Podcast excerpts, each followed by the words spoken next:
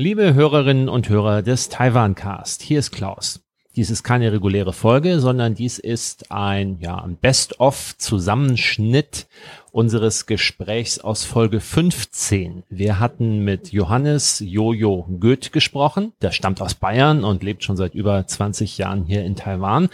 In dem Gespräch sollte es eigentlich vor allem um seine Firma gehen, mit der er deutsche Brettspiele nach Taiwan importiert und die Frage, was gefällt Taiwanern an deutschen Brettspielen und warum. Und es hat sich dann aber so ergeben, dass wir im Lauf dieses Gesprächs auch viel über Fragen wie Taiwans Schulsystem, wie läuft der Unterricht hier, wie sind die Verhältnisse an unterschiedlichen Schulen und so weiter gesprochen haben. Das war alles sehr interessant und weil das ganze Gespräch, die ganze Folge 15 über eine Stunde dauert, habe ich jetzt für euch hier einige der interessantesten Passagen und Kernaussagen rund um die Themen Schule und Erziehung zusammengeschnitten, weil vielleicht nicht jeder sich die komplette Folge angehört hat. Dabei wünsche ich euch jetzt zunächst einmal viel Spaß. Ja, das ist das, was ich immer wieder auch gerne mache, wenn ich nicht im Lager bin, dass ich irgendwo in ganz entfernt gelegene Schulen fahre, die sich keine Spiele leisten können und dort den Kindern oder Lehrern Spiele erkläre. Ich nehme mir dann schon auch immer wieder meine Auszeiten und sage, Frau, ich muss jetzt weg. und, und, dann weiß sie, oh, jetzt ist ja wieder drei Tage in Taidong oder äh, und da freuen die sich dann richtig, weil sie das auch längere Zeit benutzen und spielen können. Und vor allem, wenn dann da so ein Ausländer äh, antanzt, äh, wo man nie einen ver vermuten würde, das ist für die auch immer ein Erlebnis. Ich glaube, Schulen mit vielen Schülern, soweit ich richtig informiert bin, bekommen mehr Geld von der Regierung. Und die Schulen, die jetzt in abgelegenen Regionen sind, die haben vielleicht nur 18 Schüler in sechs Klassen oder sagen wir 78 oder 120, also im, im 100er Bereich die kriegen ja dann also nicht so viel Budget von der Regierung, um äh, Lehrmaterialien oder andere Sachen für die Schule kaufen zu können. Und da bieten wir eben dann an, dass wir denen Spiele schenken. Wenn sie schon keine kaufen können, dann schenken wir Spiele. Hat wahrscheinlich so ein bisschen was mit meiner Kindheit zu tun, weil ich damals auch nicht genug Geld hatte, um Spiele zu kaufen. Ich musste immer oder durfte immer zu meinem Freund, die hatten immer das Spiel des Jahres und über die Jahre hat sich da auch einiges angesammelt. Da konnten wir immer die besten Spiele spielen bei meinem Freund. Und das möchte ich eigentlich auch den Kindern irgendwo da draußen ermöglichen. Und natürlich am Anfang spreche ich dann erst immer Englisch, tue so, als würde ich kein Chinesisch verstehen. Und dann sind sie immer geschockt, so, oh, was, jetzt müssen wir Englisch sprechen, Himmel. Äh, und dann mache ich aber Chinesisch weiter, dann sind sie wieder beruhigt. Und dann aber am Ende, also wenn wir gespielt haben, ist, glaube ich, dieses Gefühl, dass dann Ausländer da war, weg. Denn Spiel macht alle gleich. Spielt auf Chinesisch zusammen und ja, am Schluss sind wir eine Clique. Ich bin auch noch nebenbei Deutschlehrer, ja, obwohl ich aus Bayern komme. Ja, ich unterrichte auch Deutsch hier an der Mittelschule. Das ist eine AG. Das ist immer mittwochs nachmittags haben die Schüler AG Nachmittag und dann müssen Sie sich bei irgendeiner AG eintragen. Und in meiner Deutschland AG waren dann tatsächlich, ich glaube, 18 Schüler, die das auf Platz 1 oder Platz 2 geschrieben hatten. Und nur zwei, die das eigentlich nicht so wollten. Zum äh, Halbjahr war dann auch sehr überraschend für mich, hieß es plötzlich, ich müsste Noten geben. Das war dann ein Schock für mich. Was? Ich soll jetzt Leute in der AG bewerten. Das war etwas überraschend. Ich habe dann einfach so über den Daumen gepeilt, Noten vergeben und jetzt zum Jahresende weiß ich, da kriegen jetzt einfach alle 100 Punkte und dann hat sich das erledigt. die haben alle gut mitgemacht, also ich kann nichts sagen, die haben alle gut mitgemacht beim Fußball, beim Essen. Ich habe ja immer was zu essen mitgebracht, haben sie gut mitgemacht. Eine hat auch immer geschlafen, da war sie auch voll dabei beim Nachmittagsschlaf. Also kriegt sie auch 100 Punkte von mir. Ja, ich habe heute erst erfahren, dass eine der Schülerinnen eine Tochter von einem anderen Lehrer an der Schule ist. Jetzt hoffe ich mal, das äh, bringt keine Probleme, aber wahrscheinlich wird sie mich nicht verraten. Ja, wir haben, also vor allem meine Frau hat sich ziemlich intensiv beschäftigt, schon beim Kindergarten angefangen, wo denn unsere Kinder hingehen könnten. Als es soweit war, waren wir mal bei einem Kindergarten vorstellig und meine ältere Tochter hat da gleich zu klettern angefangen. Dann meinte die Kindergärtnerin gleich, oh, da darf man nicht klettern, das ist gefährlich. Und dann wussten wir schon, nee, das ist nichts für uns.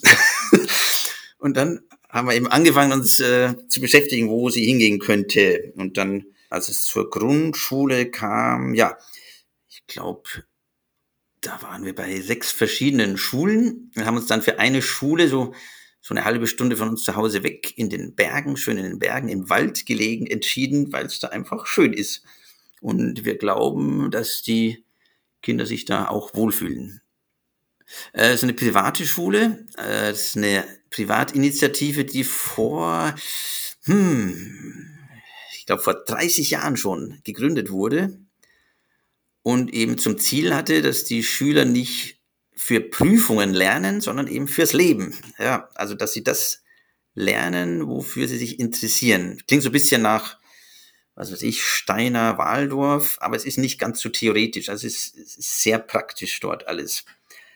Ähm, Sie müssen natürlich vor allem Chinesisch lernen und Mathematik, das ist klar, das sind die, die Pflichtfächer. Aber alles andere können Sie ziemlich frei wählen. Also wenn die jetzt am Montag keinen Bock auf Biologie haben, dann machen Sie halt eine Freistunde. Und am Anfang denkt man erstmal, ja, dann werden ja manche Schüler vielleicht jeden Tag ganz viele Freistunden nur haben. Aber die Erfahrung hat gezeigt, dass die sich dann langweilen und dass sie dann lieber den Unterricht besuchen, als sich den ganzen Tag zu langweilen. genau, die geht jetzt noch dorthin. Die große Tochter fährt immer wieder gerne dorthin zurück. Also die hat dort wahrscheinlich die sechs schönsten Schuljahre ihres Lebens verbracht. Das wird nicht wiederkommen.